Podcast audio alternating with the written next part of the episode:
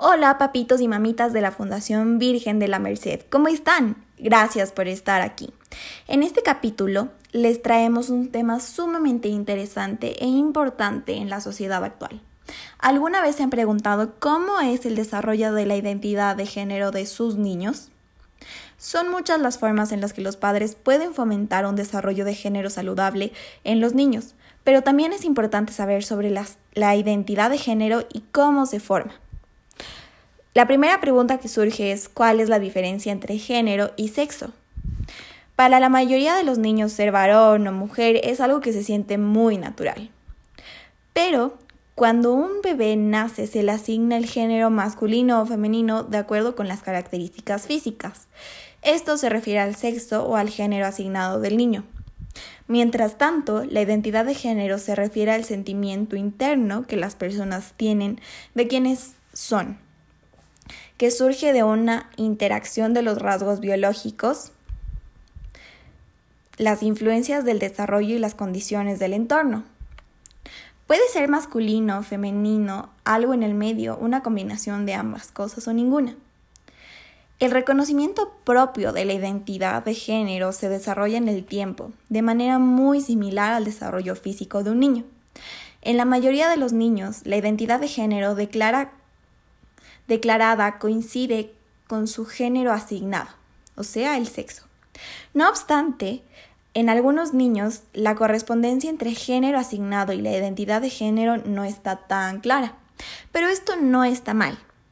Ahora bien, surge otra pregunta. ¿Cómo se desarrolla la identidad de género en los niños?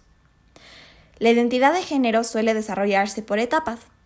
Alrededor de los dos años, los niños toman conciencia de las diferencias físicas entre varones y mujeres. Antes de su tercer cumpleaños, es decir, antes de los, de los tres añitos de edad, la mayoría de los niños pueden identificar como varones o mujeres con facilidad a sí mismos. A los cuatro años, la mayoría de los niños tiene un sentido estable de su identidad de género, es decir, que pueden definir si es que ellos son mujeres o son hombres, es decir, cómo se sienten en cuanto a su género.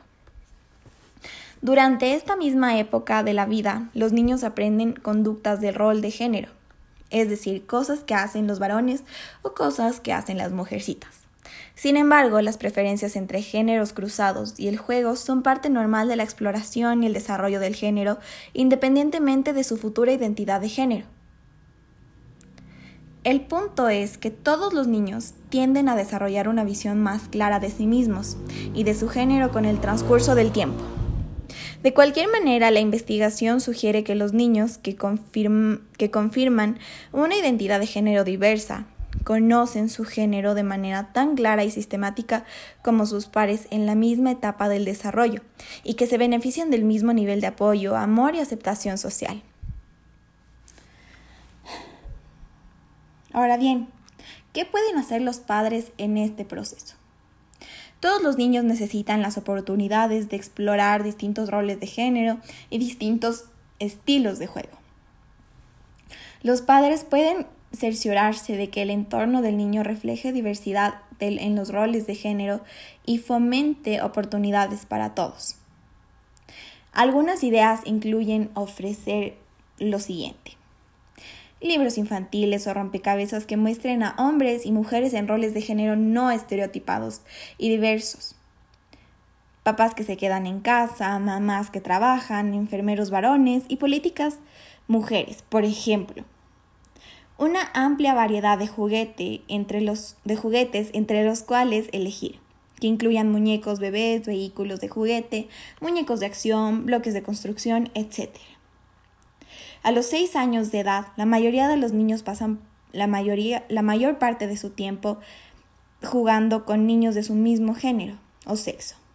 Y es posible que se inclinen hacia los deportes y otras actividades asociadas con su género. Es importante permitir que los niños elijan sus grupos de amigos, los deportes que deseen practicar y las demás actividades en las que participen. También es buena idea hablar con tu hijo para conocer sus preferencias y asegurarte de que se siente incluido y no sufre burlas ni acoso. Ahora bien, otra pregunta es, ¿cómo suelen expresar su identidad de género los niños a una corta edad? ¿Cómo distinguir estos factores? Además de los juguetes, juegos y deportes que eligen, los niños suelen expresar su identidad de género en las siguientes maneras. Por ejemplo, su vestimenta o peinado, su nombre o apodos preferidos, la conducta social que refleje grados variados de agresividad, dominio, dependencia o delicadeza, los modales, el estilo de conducta, los gestos físicos y otras acciones no verbales identificadas como masculinas o femeninas. Relaciones sociales incluyendo el género de sus amigos y personas a las que decide imitar. Si bien la conducta específica del género de un niño, es decir, la expresión de género, puede parecer en, en algún momento estar influenciada por la exposición a estereotipos y a su identificación con las personas de su vida, no es posible cambiar el sentimiento interno de ser una niña, un niño, algo entre el medio u otra cosa, es decir, la identidad de género. Ahora bien, ¿cómo ha cambiado todo? ¿Cómo han cambiado los estereotipos de género con el tiempo? Nuestras expectativas de lo que hacen las mujeres y de lo que hacen los varones han cambiado radicalmente muchas mujeres deportistas se destacan en sus, disciplinas deportivas. Cada vez más mujeres eligen actividades tradicionalmente consideradas como masculinas. Hay muchos, muchos chefs, artistas y músicos varones famosos que triunfan en ámbitos tradicionalmente considerados como femeninos. Con el paso del tiempo, la sociedad ha reconocido que los estereotipos de actividad y conductas masculinas y femeninas son inexactos y resultan limitantes para el desarrollo de un niño. Dichos intereses, además, no determinan ni influyen en la identidad de género de una persona.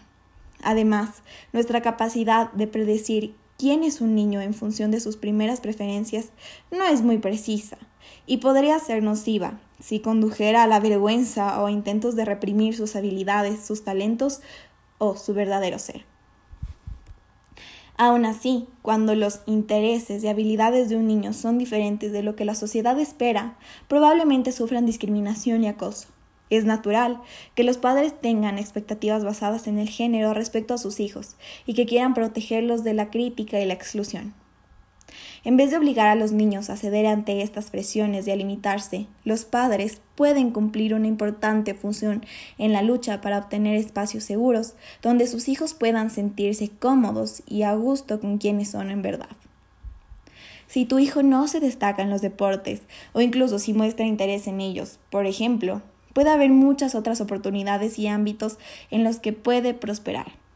Independientemente de la identidad de género, cada niño tiene sus propias fortalezas, y es probable que ellas no siempre coinciden con las de la sociedad o con las suyas, como padres, pero de todos modos serán una fuente de éxito y presente y futuro. Recuerda que el desarrollo de género es un proceso normal en todos los niños. Algunos niños exhibirán variaciones y en forma similar a lo que ocurre en todas las áreas de la salud y la conducta de los seres humanos. No obstante, todos los niños necesitan apoyo, amor y cuidado de su, familia, de la escuela y de la sociedad, ya que esto fomenta su crecimiento y los convierte en adultos felices y saludables. Queridos papitos, es importante que escuchen este podcast con atención.